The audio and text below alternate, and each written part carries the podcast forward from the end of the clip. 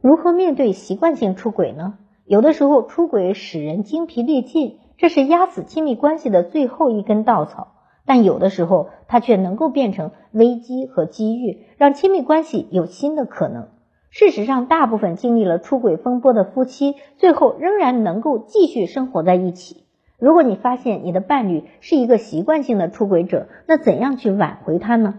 首先，确认对方出轨的实质。出轨有很多种，你需要弄清楚的是，他是因为对性的新鲜感的渴望，还是喜欢被某个特定对象身上的某些特质持续的吸引？他是仅仅在网上随便的撩，还是真的爱着对方？有时候对方也不一定真的清楚，所以你可能需要帮助他一起分析。第二，明确自己的底线。每个人对于关系的期待是不同的。对于出轨的定义和底线也是不同的。有的人对于对方发出暧昧短信都是无所谓的，但却非常在意肉体出轨；有的人则连看色情视频都难以接受。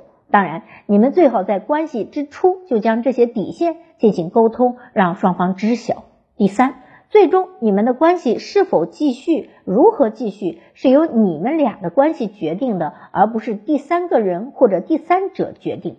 很多人会感觉到亲密关系被出轨事件彻底打乱了，但实际上，对于你们二人而言，关系是你们俩的，要与不要和第三个人其实没有多大的关系。在发现对方出轨时，不要去纠结出轨的细节，而是要深入的探讨对方出轨行为背后的意义和动机，要问一问出轨对你意味着什么，在你们的关系里是否存在问题和出轨是有关的。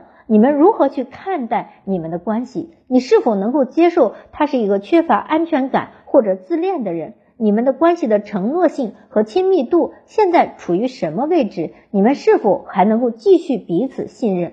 第四，引入第三方，有条件的话，可以尝试寻找专业的心理咨询师、情感、婚姻、家庭咨询师，让这些专业人士帮你分析。或者在你无法控制情绪、冷静思考的时候，去找一个中立的第三方，他也许可以帮助你们观察到在亲密关系中你们可能存在的问题。出轨并不可怕，关键是出轨暴露出了婚姻的问题。可以说，出轨是现代婚姻的必修课。如果出轨都不能把你们分开，那么你们一定能够度过这一劫。